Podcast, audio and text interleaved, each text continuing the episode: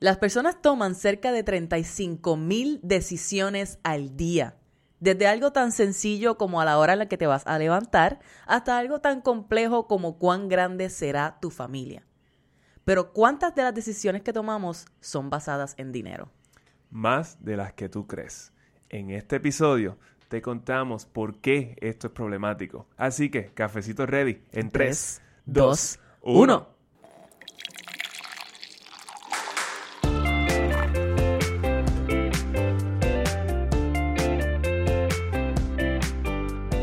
Saludos y bienvenidos a Café on a Budget, tu expreso hacia la libertad financiera. Te habla tu host, Manuel Vidal, y me acompaña, como siempre, la mejor money coach de todo el mundo y todo el universo, su Hailey Matos.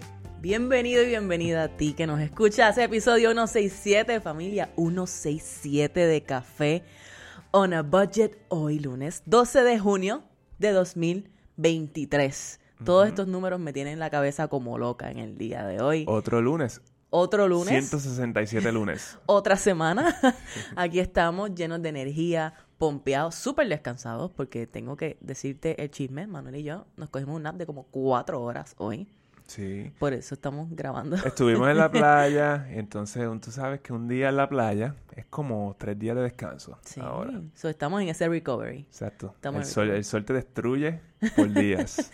Así que si tú nos estás escuchando desde cualquier parte del mundo, si eres nativo de Puerto Rico y escuchas un poquito los coquís en el background, pues aquí te lo estamos dejando de regalo.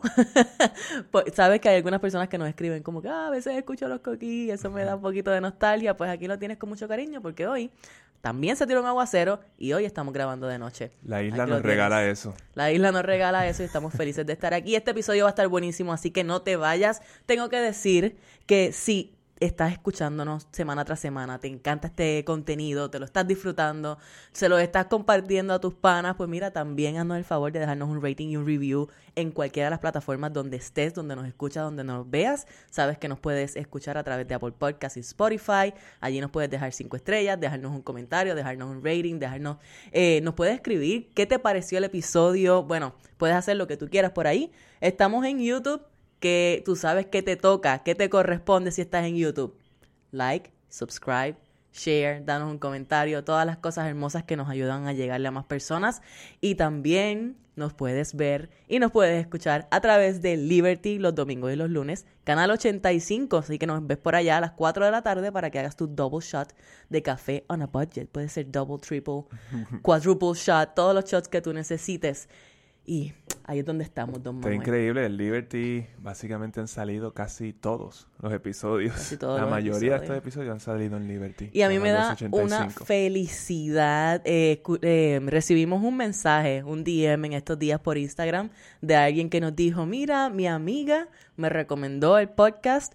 Ella está en Texas, yo estoy en San Diego y, mam- mi, y mi mamá los está viendo por Liberty en Puerto Rico. Así que un saludo a todos ustedes si están entonces viéndonos a través de Liberty también. Bueno, Manolo, aquí hay un episodio tremendo que discutir, pero antes que eso yo tengo que hacer una pregunta que tú sabes que es demasiado, demasiado, demasiado importante. ¿Tú sabes cuál es? No tengo idea. ¿Qué está pasando, Manuel Vidal? Y es, ¿qué está pasando?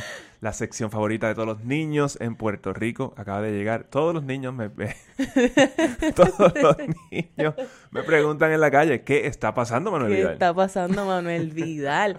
¿Qué quieren saber los niños hoy? Hoy quieren, ellos quieren hablar del S&P 500. Vamos a hablar del stock market un poquito. Porque mira, el S&P 500 entra en lo que se conoce como un bull market. Esta semana pasada entramos ahí, un bull market, eh, le dicen mercado alcista, en el buen español. Es- ¿Por qué? Porque está 20% por encima de la última, eh, de la última bajada.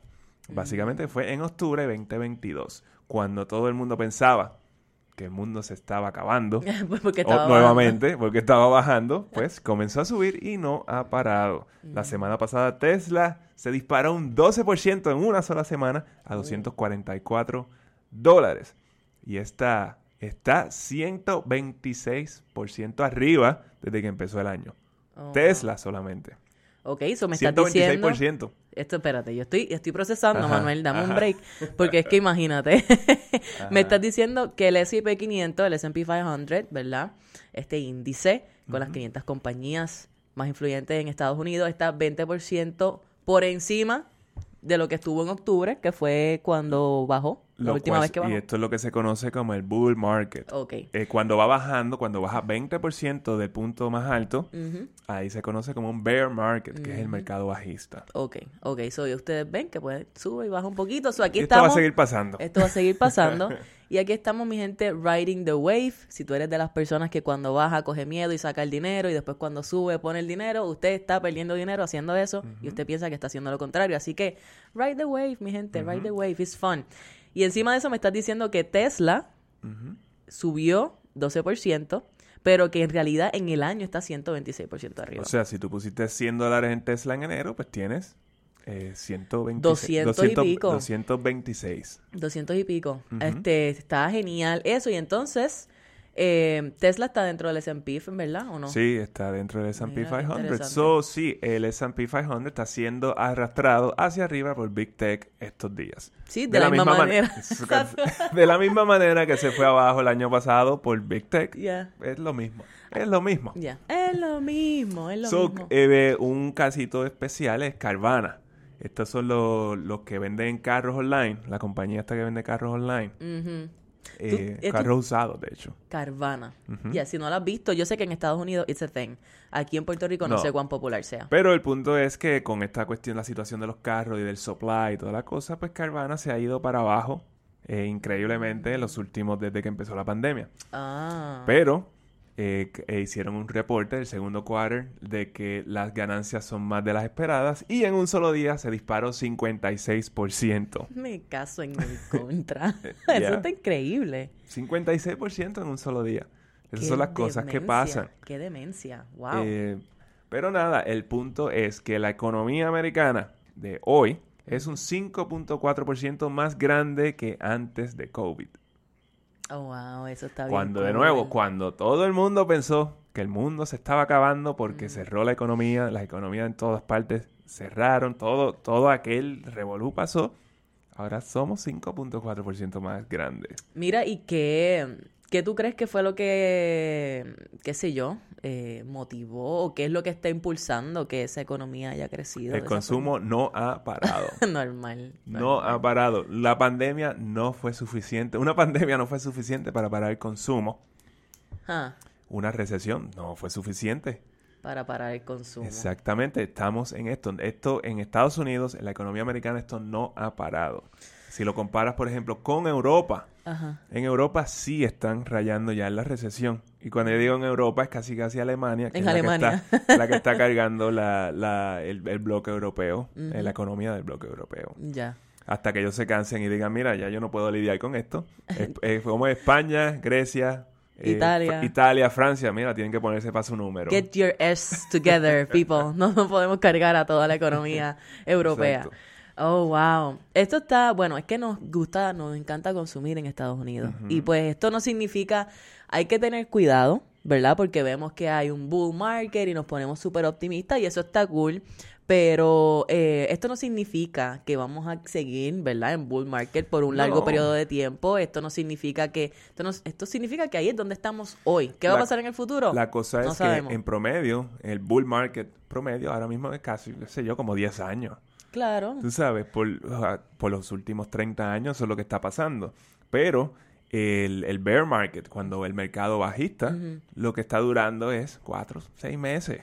Sí, pero eso no es garantía de que eso es lo que va a pasar en el claro, futuro. claro que ¿verdad? no. Claro que no. Por eso Este, las inversiones son a largo plazo y no son a corto plazo. Exacto. Y eso es lo que yo quiero evitar. Yo quiero evitar que la gente diga como que, ah, no, pues entramos en bull market, que vamos a estar 10 años por ahí para abajo. o sea, eso puede pasar, eso puede pasar, pero nunca hay garantía. Aquí tú tienes que estar consciente de que estos son las alzas y las bajas del mercado, que estos son movimientos normales y el punto es que tú continúes con tu estrategia de inversión, no matter what, para que a largo plazo, a largo plazo. Ahora, si tú eres una persona que invierte mediano o corto plazo, tú sabes que tus estrategias potencialmente van a ser distintas.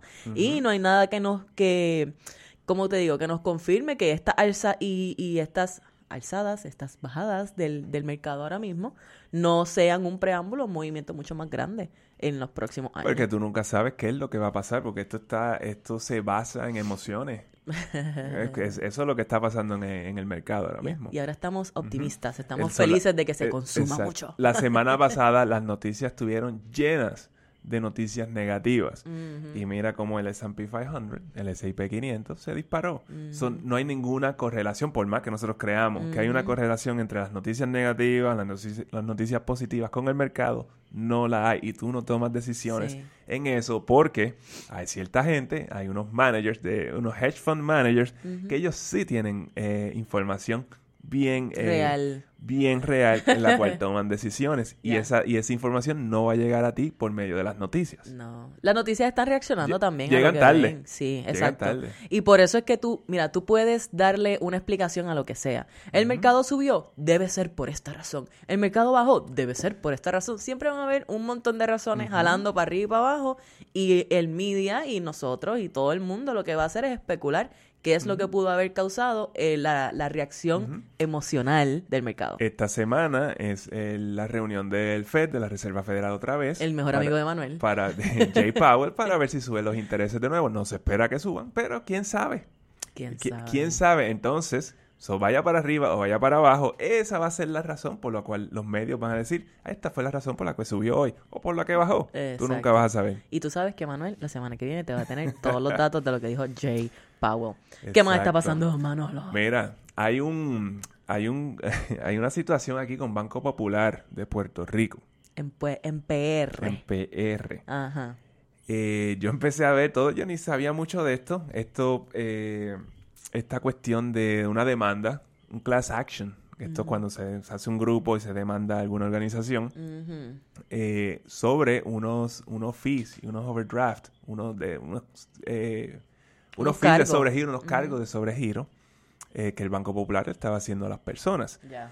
So, la gente comentó, comenzó a, a- a publicar cuánto le habían dado, como que pues, quejándose algunos, cua- cua- recibí 4 dólares del, Del Banco Popular. del Banco Popular, recibí 12, 50, lo que sea. Pero el punto es que lo están publicando allá afuera. Pero las personas no saben a qué, qué significa ese dinero. Yo estoy esperando a ver si cuánto si me va a dar el Banco Popular algo a mí, porque parece, todo el mundo pareciera que es que, ay, el Banco Popular está dando que- chavo. Y el que, y el que no está- y el que no recibió nada, como que ay bendito, pero a mí no me tocó A mí nada. No me tocó nada. ¿Qué pasó? ¿Qué pasó? ¿Dónde está ¿qué- lo mío? ¿Qué pasó? Que me... Felicidades si no recibiste nada este settlement. Porque esto lo que significa que tú no sobregiraste la cuenta. Mm. So, si tú no sobregiraste la cuenta, tú no vas a recibir nada del Banco Popular. Ay, de ese settlement, de esa demanda que, eh, que básicamente el Banco Popular pues, perdió o iba en camino a perder. Y lo que decidieron fue pagarle eh, 5.5 millones Mm. a todas estas personas. Sí, ellos cuadraron, dijeron, vamos a cuadrar con 5 Exactamente. millones y medio, repartimos un par de pesos a la gente que aparentemente le cobramos de más y seguimos por ahí para abajo. Entonces estoy viendo, ah, ya los gasté. Y qué sé yo que va. Como si tú recibiste 49 dólares, esto no es mucho dinero, esto no es un settlement de mucho dinero, 5.5 millones de dólares es Eso nada y se están, y se están eh, repartiendo en todas estas cuentas. Lo que a mí me dice es cuántas personas se están sobregirando Constantemente. constantemente las cuentas. Y yo diría que es como que, ok, busca ver cuánto te dio, que, que realmente está devolviendo a una parte del dinero que te quitó Ah, el Banco eh, erróneamente. Ajá. Entonces, mira a ver cuánto tú pagaste en fees o en multas por sobregiro versus cuánto te dieron en este settlement. Sí, lo que entendí fue, yo no miré mucho esto, ¿verdad? Pero sí vi gente compartiendo cuánto el Banco Popular le había dado, lo cual fue interesante. Eh, solo básicamente, lo que tú estás diciendo es que el Banco Popular estaba, pues cuando tú te sobregiras, ¿verdad? Es cuando tú haces un pago, en este caso eran pagos electrónicos, cuando tú haces un pago electrónico de una cuenta donde no tienes suficientes fondos, ¿verdad? Y te sobregiraste. ¿Y qué sucede? Que cuando tú haces eso, consciente o inconscientemente, pues el banco te va a cobrar un fee, ¿verdad? Te va a penalizar por tu haber hecho un pago con un dinero que no tenías en la cuenta. Exactamente. Eso es lo que significa. So, aparentemente el Banco Popular te estaba cobrando ese fee normal, el, el fee de ellos regular es 15 dólares por sobregiro. Eh, pero de alguna manera en el sistema habían ciertos casos en los cuales estaba eh, cobrándote nuevamente, te estaba Volvía- cobrando de más. Volvía y hacía como, como volvía a intentar la misma transacción, aunque el cliente no lo haya, no lo había autorizado. Mm. Entonces venía y te cargaban otra vez El, este, el fee. Este, este fee. Exacto. Te lo cargaban más de una vez. Uy. Entonces, pues eso está en contra de todo lo que te está diciendo en el contrato cuando tú firmas. Allí Claro. tú, estás, tú, estás, tú estás de acuerdo con que te cobren 15 dólares. Sí. Más de eso, y tú firmaste eso. Más de eso por cada transacción, Ajá. pues no So, debería se supone ser. que te cobren 15 dólares por, por overdraft. Pero si te cobran cantidad adicional a, ese 15, a esos 15 dólares, pues eso se supone que no es- se haga. Y eso es solo, eso fue lo que pasó aquí. Eso fue lo que pasó y probablemente esto a mí me suena un error de sistema. Este, yo no yo no sé, yo no sé cuáles fueron, yo no creo que esto haya sido como que algo intencionado, puede ser un error en el sistema que ve que la transacción vino, no pasó, te ca- te cobra el cargo y entonces pues intenta quizás la transacción nuevamente y pues automáticamente vuelve a cobrarte el cargo eh, el fee de nuevo y aquí es que se volvió como que este revolú, pero lo interesante es todas las personas que estaban como que, ah, no, pues yo voy ganando porque a mí me devolvieron 50 dólares. Exacto, pues se está tirando el medio por todas las veces que te sobregiraste la cuenta. Eso es lo que significa. Mi gente, no puede ser que nosotros estemos cool con la idea de que estamos haciendo pagos por ahí, online, electrónico o lo que sea, sin tener fondos en la cuenta y estar ok con la idea, con la idea de pagarle un overdraft fee al banco. Si estamos, si estamos recibiendo 50 dólares o más, hay gente que estaba recibiendo más, del Banco Popular en este settlement, significa que ellos te cobraron mucho más de 50 dólares en overdraft fees. Exacto. Por el periodo que sea que este settlement incluye, ¿verdad? Sí. Así que vamos a ser un poquito más conscientes, vamos a mirar esas cuentas, vamos a monitorear esos gastos, vamos a estar pendientes de que no se nos quede la cuenta en cero, que nos vayamos en negativo, porque nos está costando más dinero. Y nosotros bien felices celebrando porque el Banco Popular nos dio ocho trapos de dólares. Exacto, por ahí yo veo gente preocupada de que hay que reportarle ese dinero a Hacienda. y eso es como que, mira, bendito sea Dios, Ese dinero era tuyo, muchacho. ese dinero era tuyo. Era tuyo, tú se lo diste. Mira, tú probablemente le pagaste 15 o 30 dólares y lo que ellos te devolvieron fueron 8 porque ese fue el settlement. A fin de cuentas, ¿quién está ganando? ¿Quién está ganando verdaderamente? So, tenemos que poner atención a todas estas cosas. Que no es que na- nadie te está regalando nada, te están devolviendo Bueno, algo que era tuyo. En todo caso, dale las gracias a Soto, que fue el... Soto fue el que puso atención a esto. Entonces él fue el que lo puso allí, trajeron los abogados y la cosa y ganaron el caso. Eso así, es que, todo. así que vaya, si quieres saber quién es Soto, pues... Gracias a Soto Meléndez por haber eh, Hecho por, este- por ser el líder en esto y prestar atención porque él estaba prestando atención. équele cuá. Seguimos. Seguimos. Leo Messi escogió el Inter Miami para jugar. Qué random. Qué random este que está pasando. Qué random. Explícame. ¿Por qué esto es importante? Eh, ay, mira, esto no te va a cambiar la vida a ti, le, va a le cambia la vida a Leo Messi. Eh, Bueno, pero- le cambia la vida a los fans de Leo Messi que ahora van a verlo en el MLS. Bueno, pero esa, esa es la cosa. Desde que se anunció este, desde que hizo este, eh, se hizo este anuncio, algunos de estos juegos han aumentado un mil por ciento. Los tickets de, los de los juegos han aumentado mil por ciento.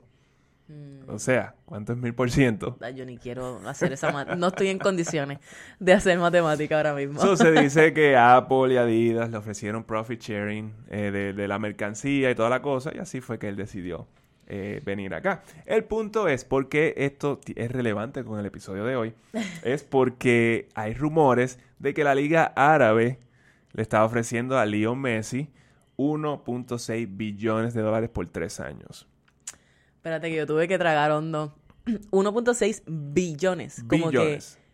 que 1.600 millones de dólares. Correcto. Le ofrecieron a Leo por Mil- tres años. 1.600 millones. Y él le dijo que no a 1.600 millones por tres años. Exacto. Esa es la- madre de los deals. Sí, garantizado.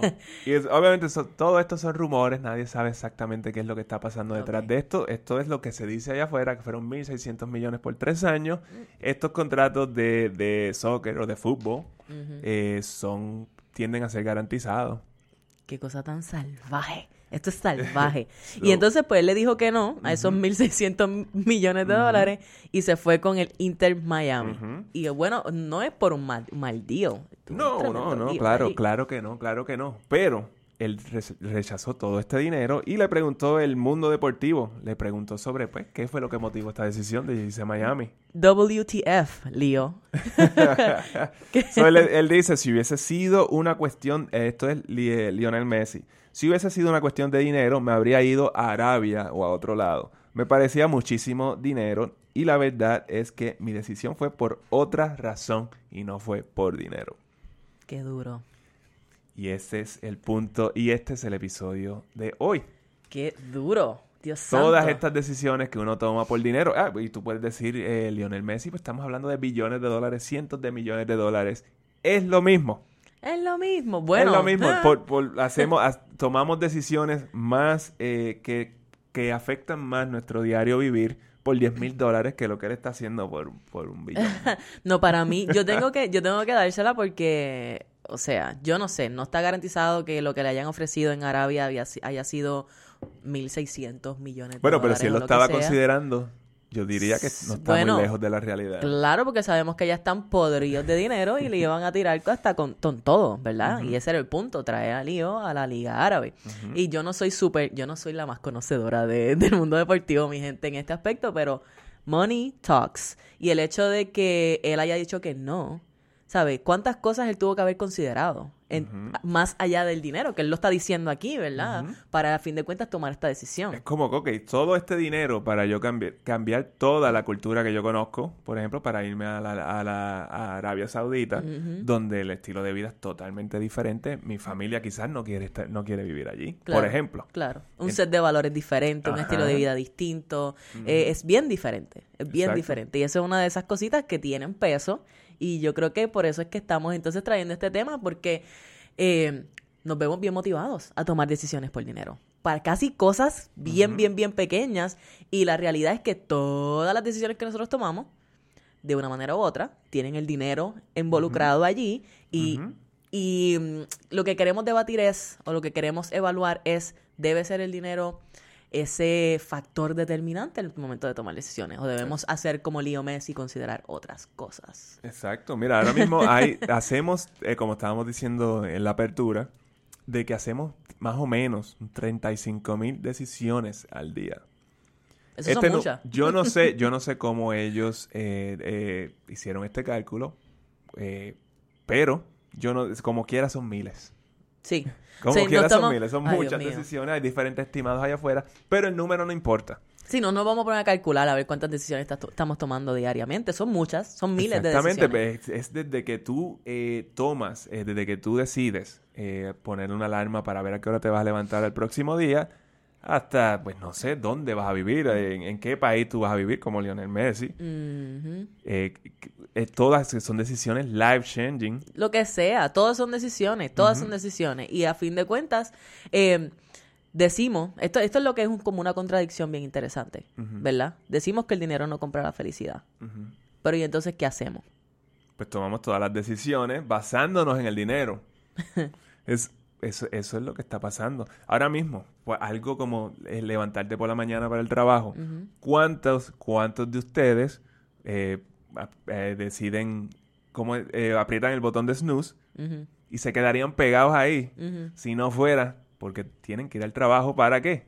Para buscar dinero. Claro, claro. Bueno, yo lo haría, yo lo hacía, yo lo hacía. Eso, eso es una decisión de dinero. Y esa es la primera decisión que tú estás haciendo en el día. No te has despertado bien. Exactamente. Esa Le, es la le damos, decisión. exactamente. Pero exacto, le estamos dando un peso bien grande. Y en ese caso yo puedo entender porque pues hay que hacer, hay que ir a hacer dinero y toda la cosa. Pero yo también recuerdo, ¿verdad? Cuando eso me pasaba para ir al trabajo, esa energía con la cual yo me levantaba de la cama, pues quizás no era la mejor energía. Y era esta cosa de como que, ay Dios mío, pero ¿por qué yo me tengo que levantar? Haya dormido suficiente o no haya dormido suficiente. Porque yo me tengo que levantar y vestirme e irme para este sitio donde yo no quiero ir. Y uno va por ahí bien groggy, bien hastiado, bien lo que sea, ¿verdad? Pero es una decisión que uno está tomando. Y una decisión que uno está tomando en base a lo que necesito ese dinero, porque ese dinero para ti significa algo en particular. ¿Ok? Y yo creo es simplemente el valor que le estamos dando al dinero. Es sobre nosotros hasta, hasta cierto punto. Es como que para mí el dinero lo único que sirve es para comprar cosas. y tú dices, no, para comprar cosas. Pero son cosas, son cosas que te traen felicidad. I mean, sí, por dos días, por dos meses quizás. Pero no hay nada que tú puedas comprar que te traiga la felicidad. Y-. Y, todo el mundo estaría de acuerdo con eso. Pero entonces, ¿por qué tomamos entonces las decisiones eh, basándonos en el dinero? Sí, y e- es algo, es algo no es tan, esto puede ser un poquito abstracto, ¿verdad? Porque tú dices, pues que es obvio, el dinero está en la vida de nosotros, es imposible que no lo considere, que no lo consideremos. Yo veo el problema cuando, la, la- cuando el dinero en realidad es lo que más pesa o cuando el dinero es lo que determina cuál va a ser la decisión. Exactamente, eso es como que alguna vez tú has tratado de, de, de conseguir lo que de verdad tú quieres en la vida, quitando, removiendo el dinero de la ecuación. Pues mira, por eso es que nosotros tenemos esta pregunta bien importante que es si el dinero no fuera un problema, ¿qué estarías haciendo hoy? Porque precisamente esa pregunta te invita a remover el dinero de la ecuación y, y- y decir, ok, si no fuera por el dinero, ¿dónde yo estaría? ¿Qué yo estaría haciendo? ¿Qué me gustaría? eh, ¿En qué me gustaría eh, utilizar mi tiempo? Eh, que yo quiero en mi vida que no estoy teniendo hoy, quote unquote, por dinero. Porque no significa que es por dinero. Nosotros pensamos que es por dinero. Exacto. Pero, y esa es la cosa. So, te, te has dado la oportunidad de evaluar esa pregunta. So, eh, esta pregu- estas son preguntas que te ponen a imaginar. So, la idea es remueve el dinero de toda, de toda decisión, porque esa es la cosa. Es como, ah, yo no, yo quisiera X carro, pero no tengo el dinero. Ajá. Eh, pero entonces, porque lo estás viendo desde el punto de vista, desde hoy. Sí. Hoy, so, quiere decir que esto no está en tu subconsciente. Entonces tú estás pensando que tú vas a conseguir el dinero o, o vas a tener el dinero ahora para comprarlo ahora porque lo quieres ahora. Claro. Cuando de verdad es, es, es una cuestión de tú hacer un plan. Y si tú no puedes imaginarte eh, eh, guiando ese carro, montándote en ese carro, el color de ese carro, qué sé yo qué más, eh, pues tú no vas a, a tener el dinero para Claro. conseguir este carro. Mira, es que esa, esa es la base. Yo pienso que esa es la base de el- del reto que nosotros tenemos con diseñar nuestro estilo de vida, con diseñar la vida que queremos. Porque, como tú dijiste, lo estamos evaluando en base a hoy. Y decimos, hoy no tengo el dinero, por ende no puedo tener esa vida.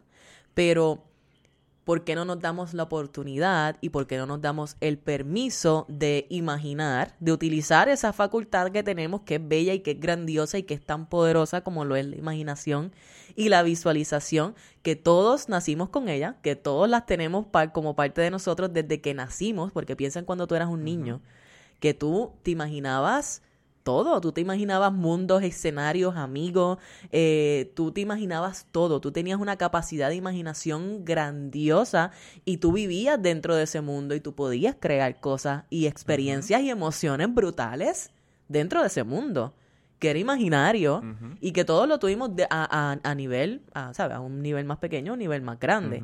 Y que todavía hoy tenemos esa capacidad. Lo que pasa es que a, través de la vida y a través de, de todas estas responsabilidades que nos ponemos y, y toda esta seriedad que tomamos, ¿verdad? Sobre la vida, se nos olvida que todavía tenemos esas facultades, todavía tenemos esas capacidades y que pueden ser herramientas poderosas para nosotros diseñar con intención y visualizar una vida diferente a la que tenemos hoy. Sí. Y ese es el inicio de lo que puede ser tu nueva vida, lo que puede ser tu mejor vida. Y eso es una decisión que podemos tomar que tiene cero que ver con dinero, porque para tú poder visualizar, tú no necesitas, tú no necesitas tener dinero hoy. Exacto. Nadie te va a pedir dinero. Ah, ¿tú quieres imaginar algo? Ok, págame. Págame para que imagines. No, eso no es así. y también la cosa es, creo que también uno cuando empieza quizás a pensar en esto, en esta, pues, en esta visualización, so, tú estás pensando en cosas ostentosas, en tener Sí. cosas ostentosas. Y quizás pues ni siquiera eso es lo que te llega a la mente. Mm. Como que, ah, sí, yo quisiera levantarme tarde todos los días. Claro. Algo así de sencillo. So, ¿qué yo tengo que hacer para poder hacer eso? Ajá. You know, y ese es el punto de la visualización, ese es el punto de, de que tú puedas entonces decir, olvídate de la lógica, olvídate de lo que la lógica me dice que es posible hoy, si, si fuera en base a mi imaginación, ¿cómo sería mi vida? Y date ese permiso porque no te cuesta nada. Y entonces, una vez tú tienes esa visión, ¿verdad? Pues tú puedes entonces utilizar eso como motivación para ubicarte, para educarte, para tomar decisiones, para manejar mejor tu dinero, para buscar cuál es tu network, para ponerte en posiciones que te vayan acercando a esa visión. Si tú quieres un carro ostentoso, quizás tú no puedes ir y comprar ese carro ostentoso hoy, pero tú quizás puedes ir y conocer a una persona o encontrar una manera eh, de llegar a un auto y hacer un test drive y de manejar y de tocar y de ver y percibir cómo se siente estar en ese auto ostentoso. Y exacto. Y, Y ahí, y ahí saber si, si realmente tú quieres ese, ese carro. Por- y, quizás también para tú llegar a ese vehículo ostentoso, quizás lo que tienes ahora mismo que guiar es, ¿cómo es? Un chustrito, como dicen por ahí. Ah. Ahora, porque eso es parte de tu plan para llegar a tener, a obtener este vehículo. Ave María, es que no lo pudiste haber dicho mejor. Y eso no significa que tú no estás visualizando, eso no significa que tú no estás conectando con personas que te hagan mejor y que te acerquen entonces a esa meta. Pero lo que pasa es que, lo queremos hoy. Lo queremos hoy. Y esa es la cosa. El, el- el punto con esto es que hay que utilizar esa imaginación y permitirnos visualizar esa vida. Y eso no te cuesta nada. Y dinero. otra cosa, pues la programación que tenemos. Eh, eh, tenemos, oh, hemos hablado de esto bastante, de que tenemos esta mentalidad de escasez y esto es lo que tenemos en nuestro, en, en nuestro subconsciente. Esto es, esto no es culpa tuya. Esto lo pusieron ahí y pues viene de generación en generación y ahí está. El punto es que te enseñaron a que tú haces las cosas por dinero y ya. Y si no es por dinero, tú no haces nada. Eso sí es terrible y eso es triste. No, no es por juzgar, pero. No, pero, no, esto, pero es triste, esto sí. es lo que tenemos que retar. Sí, Tenemos que retar esa programación. ya. Tú no puedes pensar que si, ah, si yo no hago esto si no tengo el dinero. Es como que, sí, hay, hay unos límites, hay, hay unos límites por que, es, que hay unos límites económicos que tenemos, pero como de nuevo, virando para atrás un poquito, de esto de imaginar y todo esto, que son las, las cosas que realmente te ponen a, a poner los pasos, a tomar, a, a tomar estos pasos que te van a llevar a ese punto. Eh, tú no necesitas dinero para hacer esto. Mira, yo te puedo dar un ejemplo con esto de la programación, ¿verdad? y es este podcast, ¿verdad? Eh, inicialmente, para nosotros, Café No Budget era un mensaje que queríamos llevar, que ya ustedes saben el cuento, ¿verdad? Y inicialmente lo veíamos como, eh, como un hobby que queríamos intentar por X cantidad de semanas y ver qué pasaba. Pero cuando tú vas eh, quizás a personas a tu alrededor que no tienen esa mentalidad o no tienen esa imaginación o esa visión que tú tienes, y tú les, no les explicas, sino que les cuentas, como que, ah, sí, que tengo este proyecto y ta, ta, ta. No es poco común que te encuentres con personas que te pregunten, ah, pero ¿y cuántos chavos tú vas a hacer con eso? ¿Tú haces chavos? ¿Haces chavos con eso? Y si no, si la respuesta es que no haces dinero, por lo menos no inmediatamente, es como que, ah, pues no, porque tú vas a hacer eso. Eso es terrible. Eso es terrible. Eso es terrible porque entonces tú no te estás dando la oportunidad de hacer lo que tú quieres. Exacto. Eh, y es como que, ok, en un podcast no hay dinero. Como que cuando tú haces un podcast, Bueno. tú lo haces porque te gusta y toda la cosa. Tú vas a aprender algo. Aquí no, aquí tú no vas a hacer, esto no es un trabajo que tú vas a hacer dinero from the get-go. Exacto, Esto toma tiempo, exacto. esto toma una, una consistencia. Entonces tú tienes, son destrezas que tú vas a ir desarrollando. Mm. So, tú no empiezas eh, como ingeniero haciendo 200 mil dólares al Claro, año. claro. ¿Por qué? Porque tienes que desarrollar esas destrezas. Y también hay que ser consciente, hay personas que sí van a abrir un podcast o van a hacer un podcast por dinero, eh, porque ya tienen quizás un framework, ya tienen una estructura, ya tienen una base anterior, ya tienen un following, etcétera, etcétera. En el día de hoy que los podcasts son algo que, que tú sabes, que van cogiendo más auge. Pero también hay muchas personas que simplemente hacen un podcast, ya que estamos utilizando este ejemplo, porque es lo que quieren hacer, porque es un mensaje que quieren poner allá afuera, que no necesariamente están buscando monetizarlo, que simplemente están utilizándolo como una herramienta para ellos expresar lo que ellos piensan, lo que ellos saben, lo que ellos sienten, o para tener conversaciones que a ellos les interesa, porque tú sabes que hay un mercado para todo. El punto es que una experiencia como esa, como lo es cre- crear un podcast, que tú no sabes cuántas personas con cuántas personas yo hablo que les encantaría hacer un podcast, pero no se atreven. Eh, hazlo.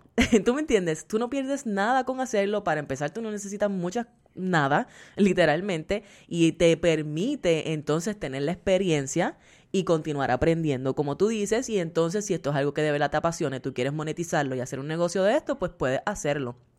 Y el punto de esto es que tú puedes tener personas a tu alrededor o inclusive tú mismo o tú misma estar pensando, ah, pero eso no deja dinero, eso no vale la pena que yo lo haga. Exacto, y quizás eso es algo que te está llamando a hacer y tú lo vas y tú vas a dejar de hacerlo por dinero. Eh, que le cua. Eso eso está bien. Eh, para mí eso es algo bien negativo. Eh, Manuel suena judgmental, pero eso no, es, eso, no es, eso no es la intención. No, no, esa no es la intención. Y de verdad te lo decimos porque hemos, yo pienso que, por lo menos yo personalmente, he estado en ambos, en ambos lados de la, de la moneda. En pensar de que si no me deja dinero no vale la pena.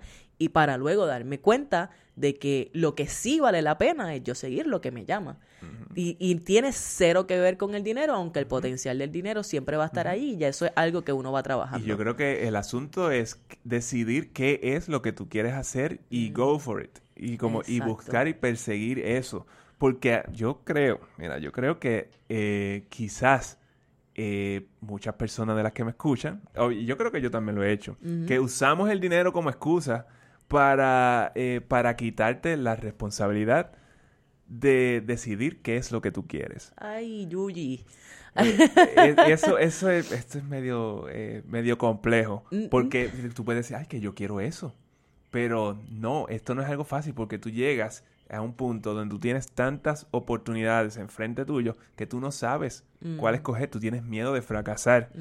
Entonces, ¿qué pasa si qué pasa si tomo la decisión incorrecta? Mejor pongo el dinero en el medio y el dinero toma esa decisión por mí y yo no tengo que tomar esa responsabilidad porque la estoy poniendo en el dinero. Porque entonces por el dinero puedo o por el dinero no puedo. Correcto. Y ya, yo no tengo que pensar más allá de eso si no tengo el dinero. Exactamente. So, piensa en, ¿sabes? Piensa en eso. ¿Estás utilizando el dinero como excusa para no tener la responsabilidad de decidir qué es lo que quieres? Tú, vamos a empezar por el principio de esta pregunta. Tú sabes qué es lo que tú quieres. Te has dado la oportunidad de sentarte contigo en comunión y darte el espacio de, de silencio, de lo que sea, para tú contemplar qué es lo que tú quieres. ¿Por qué te digo esto? Porque muchas veces en los lugares donde estamos, en las posiciones donde estamos, eh, no tiene que ver 100% con trabajo, en, en tu vida, donde sea que tú estés en tu vida, puede ser, porque a muchos de nosotros nos ha sucedido, que llega un punto en donde decimos, espérate, ok, yo creo que yo estoy en la posición donde yo pensaba que yo iba a estar cool, pero falta algo como que esto no era. O, ¿sabes? Hay, hay, algo que no se siente bien, hay algo diferente que me está llamando. Y hay veces que eso requiere que tú tomes ciertos riesgos, que tú tomes ciertas decisiones. Y sí, mira, el dinero va a ser parte de la ecuación. Pero si fuera por dinero, yo no hubiese dejado mi carrera, por lo menos inmediatamente. ¿Por qué? Porque no había una, una garantía de que yo iba a tener o de que yo iba a poder generar eh, la cantidad de dinero que yo necesitaba fuera de mi carrera. Y me gusta que dices garantías porque en la vida no hay ninguna garantía. Exactamente. So, tú tienes que tomarte un, riesgo y pues tú, vas a, tú, vas a encontrar la manera. Pero el punto es que si tú estás siguiendo lo que tú quieres, tú vas, tú vas a hacer lo posible. Y no importa, simplemente tú te vas a ajustar. ¿Es menos dinero que antes? Fine. Tú estás haciendo lo, que tú quieres, ¿cómo lo haces? Pero esa es la cosa, cómo lo hago. Y no y yo quiero que esto esté bien claro. Nosotros no estamos diciendo aquí que es que el dinero no tiene nada que ver con las decisiones. Lo que estamos diciendo es que el dinero no debe ser el factor para tomar decisiones. Porque si tú vas a emprender, digamos, si tú quieres cambiar de carrera, o si tú quieres tener un hijo, si tú quieres tener un estilo de vida distinto, si estás visualizando una vida que es diferente a donde tú estás hoy, sí es necesario que tú sepas cuál es tu estado financiero actual para tú poder saber qué, cuáles son los pasos que tú debes dar, cuáles son las estrategias, cuáles son cómo tú te posicionas de tal manera que tú puedas ir acercándote a esa visión, que tú puedas ir haciendo esa visión más una realidad. El dinero te va a dar el punto, tu punto de, de partida, básicamente. Y eso es todo lo que te va a dar. no te va a dar más allá de eso. Como que, ok, esto es lo que yo quiero, ok, empezamos aquí. Aquí es donde estoy. Con, que, con esto que, en, el punto donde yo estoy, ¿qué yo puedo hacer? ¿Cuáles son mis opciones? Y siempre tenemos más opciones de las que nosotros pensamos. Como Manuel te dijo, tú, yo estoy segura de que, que, algunas personas te escucharon decir que tenemos una cantidad infinita de opciones y algunos dos o tres viraron los ojos para atrás y es como que yo no sé de qué opciones este habla porque yo no sé, ta, ta, ta, él no sabe de esto, lo otro. Pero la realidad es esa. La realidad es que sí, siempre tenemos múltiples opciones disponibles para nosotros. Pero, ¿qué sucede? Y esto puede sonar New Age, woo woo, como tú quieras, es una realidad. Tú necesitas tener claridad, por eso es que tu visión es importante. Tú necesitas saber qué es lo que tú quieres. No hay nadie que sepa qué es lo que tú quieres más que tú. No pueden venir tus padres a decirte que tú quieres, no puedo venir yo a decirte que tú quieres. Yo no puedo ir donde Manuel a decirle que él quiere, no hay forma, porque está en él averiguar que eso. Igual, yo solamente tengo la potestad para averiguar qué es lo que yo quiero. Y así de tal manera poder expresarlo Y en esta relación con Don Manuel a mi lado, pues poder discutirlo y decir, ok, Manolo, esto es lo que yo visualizo, qué es lo que tú visualizas, cómo podemos hacer esto suceder, estamos en la misma página, sí o no, no estamos en la misma página, qué significa eso, y de allí se van tomando decisiones, ¿verdad? Aquí es donde estamos económicamente, ¿verdad? ¿Qué podemos hacer? ¿A dónde hay que ir? ¿Cómo lo hago? ¿Cómo lo hago? Y no podemos estar en la posición de que, ah, no, no puedo. No puedo porque hoy no tengo el dinero. No puedo porque no, no, no, no, no. Así no es como funcionan las cosas.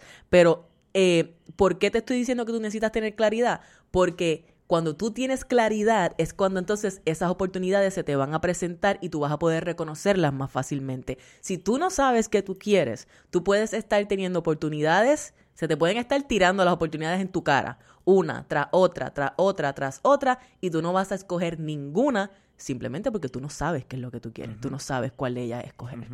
Y cuando tú tomas decisiones solamente con el dinero en mente, número uno, el dinero toma las decisiones por ti.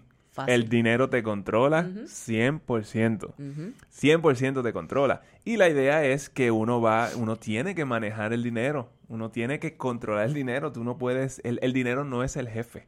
No. El dinero no es el jefe. Y número dos, es una, tú estás haciendo una decisión eh, basada en el miedo.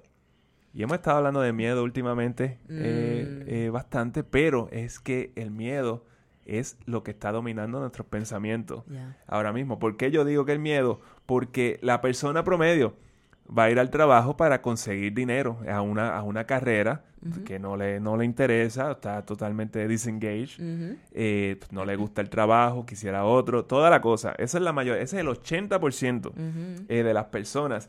Y ese dinero que tú recibes como compensación de, de ese trabajo es lo que te ayuda a calmar el miedo. Porque ahora ta, me, siento, me siento seguro porque tengo esta pieza de papel en- eh, de, de- de mi Sí, lado. Porque me llega este cheque en dos semanas. o en un mes, o Exactamente. en y entonces nosotros estamos dispuestos a básicamente rechazar cualquier cosa que sea lo que nosotros queremos en realidad por tener la seguridad de ese cheque.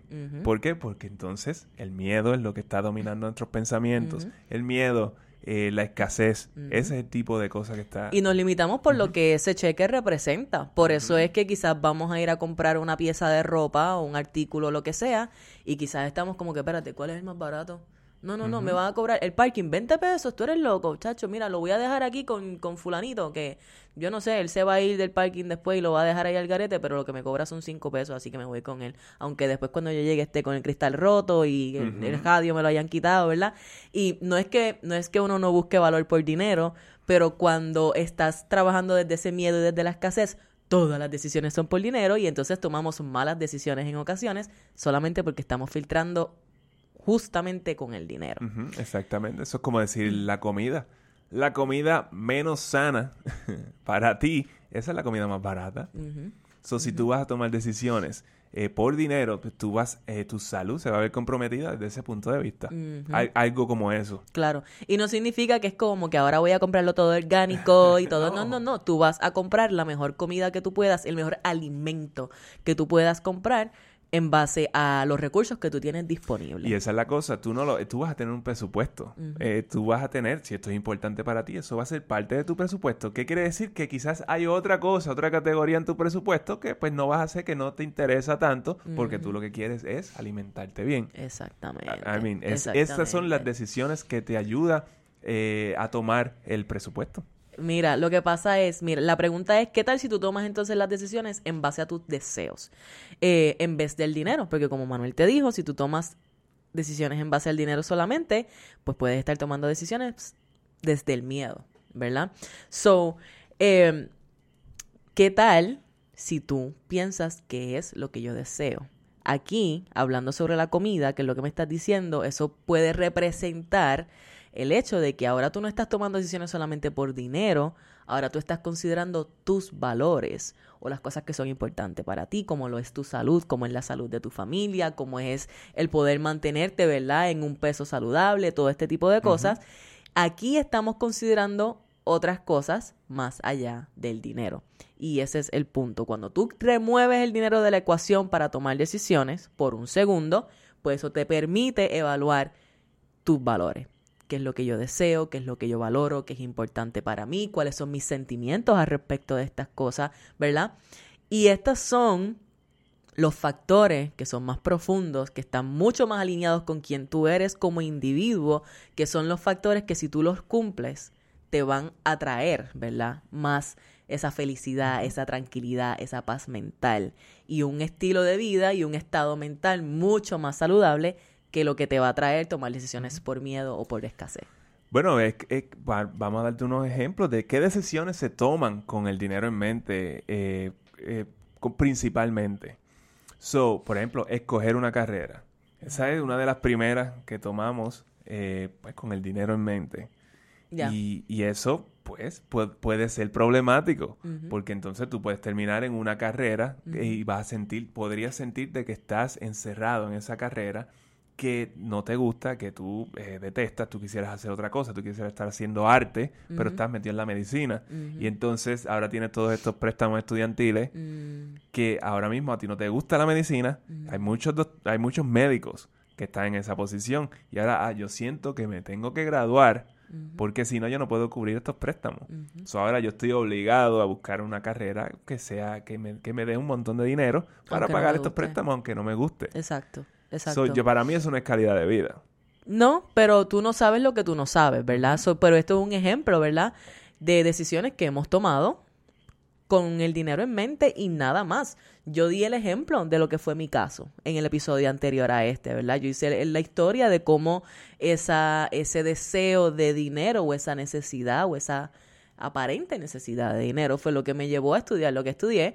Y más allá de que si es un error o no fue un error, para mí yo puedo entender que fue parte de mi proceso y de mi de mi de mi proceso de mi desarrollo como persona, pero también puedo reconocer ahora, en aquel momento no podía reconocerlo, que fue una decisión tomada solamente en dinero y puedo reconocer todos los retos, todos los todos los las vicisitudes que podemos decir que mental y emocionalmente tuve que sobrellevar para poder continuar en esa carrera porque era una carrera que me daba dinero, que eso era lo que yo estaba buscando. Sí, y tú no puedes pensar que tú estás entonces encerrado en esta carrera. Hay maneras de salir. Esto no son, esto no son decisiones ni buenas ni malas. Esto son, esto es lo que pasó. Y ya. Nosotros no podemos estar eh, ponerle labels a estas cosas. Sí, por eso exacto. Es simplemente, pero si estamos ya en esta posición, pues ok, ¿qué tengo que hacer para cambiarla? Si tú no has determinado cuál es tu carrera, pues quizás antes de, de determinar cuál es tu carrera, piensa un poco en sobre qué es lo que tú quieres y qué es lo que tú puedes visualizar para tu vida. Y a veces es difícil cuando tú tienes, tú tienes 18 años y estás tratando de ver qué es lo que tú quieres hacer para el resto de la vida. Claro que sí. Porque no hay manera. Tú vas a estar, la idea de, ir a la universidad, por ejemplo, ir a college, es que tú puedas eh, experimentar varias cosas y tú encontrar qué es lo que, qué es lo que tú quisieras estar haciendo. Y de nuevo, con todo y que te gradúes, tú no tienes que estar haciendo eso el resto de la vida. Ahora, ojo, con llenarte de préstamos estudiantiles, porque ya eso entonces te atrapa mentalmente y emocionalmente, te va a atrapar, como ya Manuel explicó, ¿verdad? Que le sucede a mucha gente. Cambiar de trabajo solo por el dinero es otra decisión de estas que tomamos con el dinero en mente. Yo he visto unos casos eh, terribles donde por mil dólares se van y cambian de trabajo. Como que a menos que este trabajo de verdad tú tenías eh, un problema eh, eh, emocionalmente te está afectando físicamente, mm. entonces ya eso, eso no es una decisión, una decisión de por dinero, es porque, pero si es por dinero solamente y te vas a ir por mil dólares, o incluso hasta veces hasta diez mil dólares, como que si, si el trabajo te gusta y toda la cosa, eso no sería una, una un buen uso Sí. bueno, una buena decisión. Cuando se trata de cambiar de carrera, eh, de nuevo, hay muchas otras cosas que uno debe considerar, sobre todo cuando requiere, cuando ese nuevo empleo o esa nueva carrera lo que sea requiere que tú hagas cambios significativos en otras áreas de tu vida, como mudarte, como si tienes hijos, mudar a tus hijos de lugar, ¿verdad? De estado, de escuela, de lo que sea. Todo eso va a tener un impacto y hay que estar conscientes de que estos cambios también requieren que nosotros pasemos como individuos por un proceso de adaptación, que no es un proceso solamente, es un proceso mental, emocional, es un proceso eh, complejo, porque son muchas áreas, son nuevas rutinas que estamos creando en un nuevo lugar, es, es, es complicado. Sí, es, es- es mucho más. La cosa es que el dinero está en el back burner, en el segundo, en el segundo plano. Tú sabes que a veces muchas personas dicen, ah, eh, una, una oferta que no pude rechazar. Leo Messi pudo haber dicho eso. ¿Por qué? Porque es una oferta que no mucha gente está dispuesta a rechazar.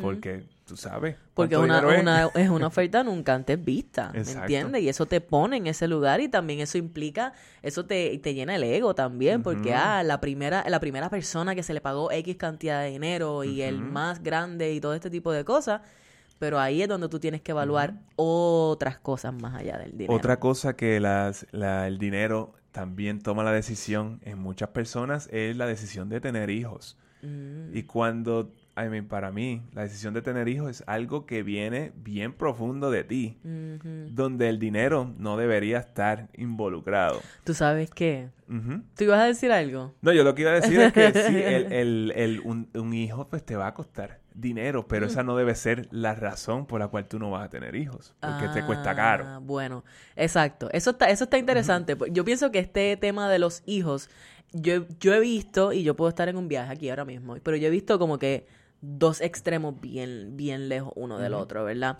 Un extremo es tener hijos es un mon- cuesta un montón de dinero. Porque se toma en base a dinero, como tú dices, no estamos mirando quizás otros aspectos sobre tener hijos, ¿verdad? Eh, cuesta un montón de dinero y yo no estoy en la posición financiera para hacerlo, son no voy a tener hijos. Aunque quizás tú tengas un deseo genuino de, de tener hijos. Y en ese caso lo mismo, si eso es lo que tú deseas, ¿qué tú puedes hacer? ¿Cómo te puedes posicionar? ¿Qué estrategias puedes tener para que eso se pueda trabajar? Eso es un lado del espectro. Y en el otro lado del espectro tenemos personas que tienen hijos y ni piensan en, en nada. Tienen hijos porque pues eso es lo que sí. eso es lo que hay que hacer. Y no y estén o no estén preparados económicamente, que esa es la cosa. Y aquí es donde podemos ver el dinero en, en un lado, el dinero está tomando todas las decisiones y en otro lado el dinero ni se está, ni por los centros espiritistas está. Y en un caso como esto se trata de el dinero es parte de la toma de decisiones, no es el factor, de nuevo. Pues esa es la cosa, cuando tú tienes hijos y cuando tú quieres hijos, todo ese dinero aparece. Qué? que sí. Porque tú quieres ese hijo. Tú vas a hacer lo que sea, tú vas a hacer lo que sea por cual, para cual, para que ese hijo tuyo, que es lo que tú quieres, no le falte absolutamente nada. Por eso tuve gente que dice por ahí, pues, con donde comen dos, comen tres, donde comen tres, comen Sí, cuatro. llega- llega un punto que ya no importa. ya que hallo, ya olvídate tú. no, no, no, pero eh, sí se debe tomar conscientemente, pero no debe ser, esto no es una decisión que tú tomas por dinero. Así, No. eh, en mi opinión no es así. Es un factor, pero no debe ser el, no debe ser el factor.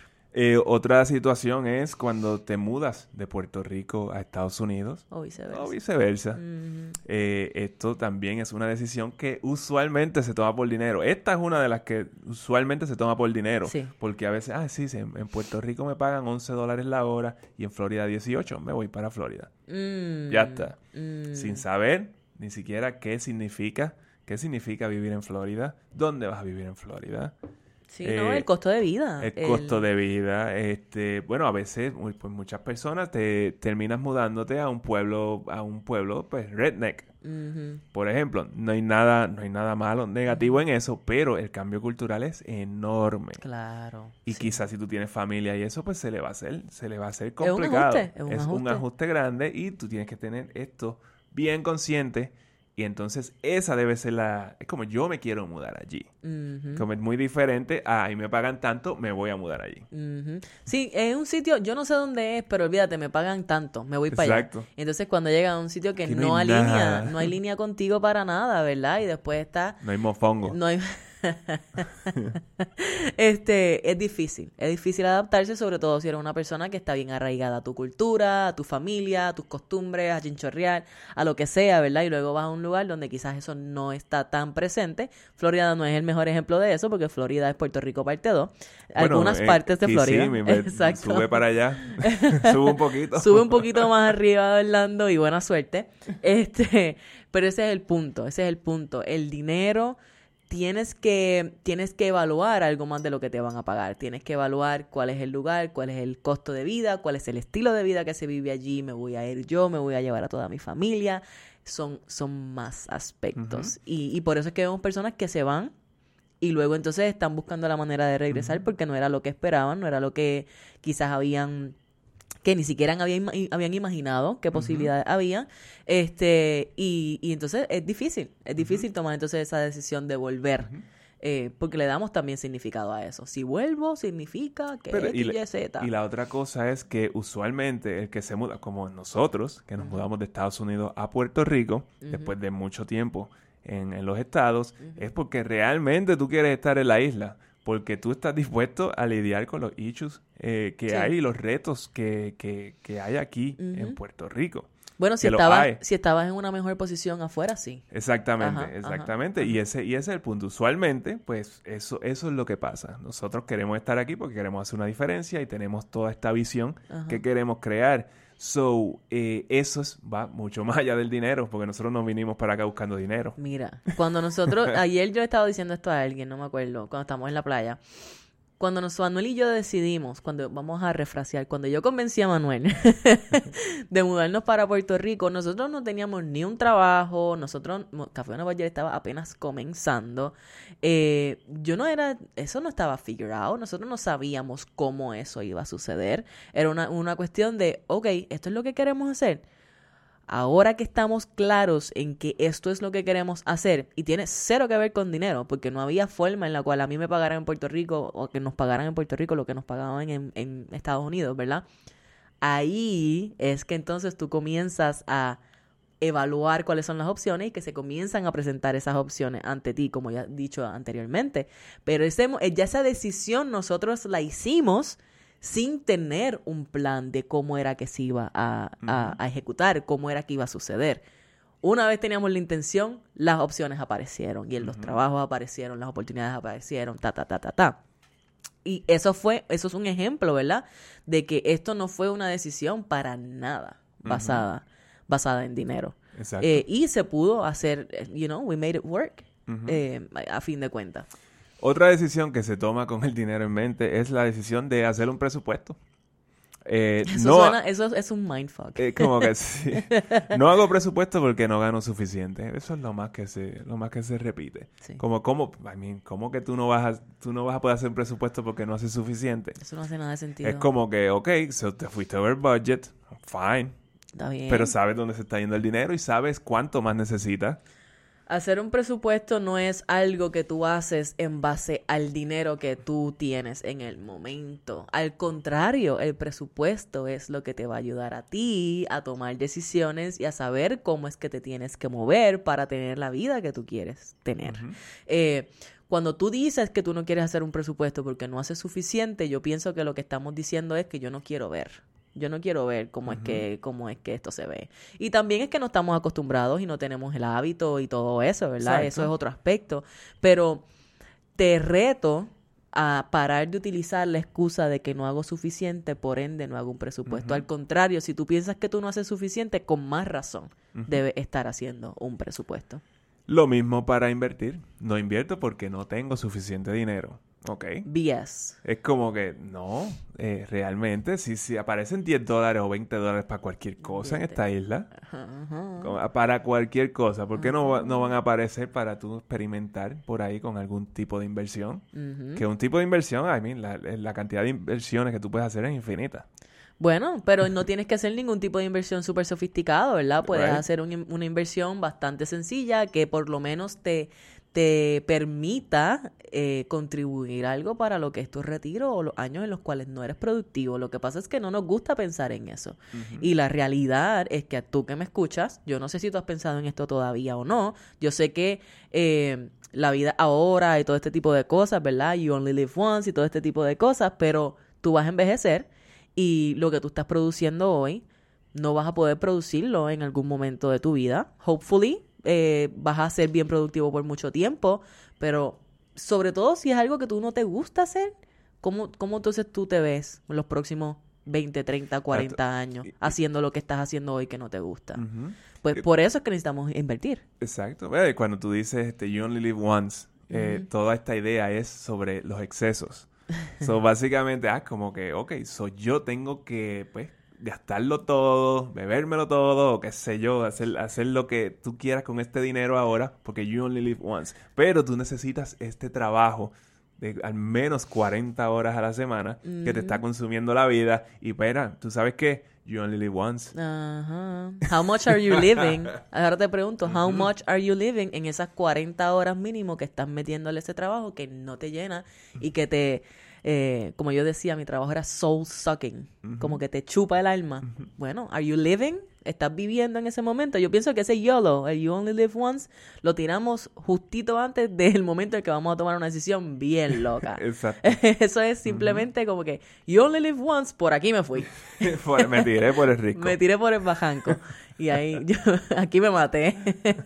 you Only Live Once hasta ahora. Aquí te fastidiaste.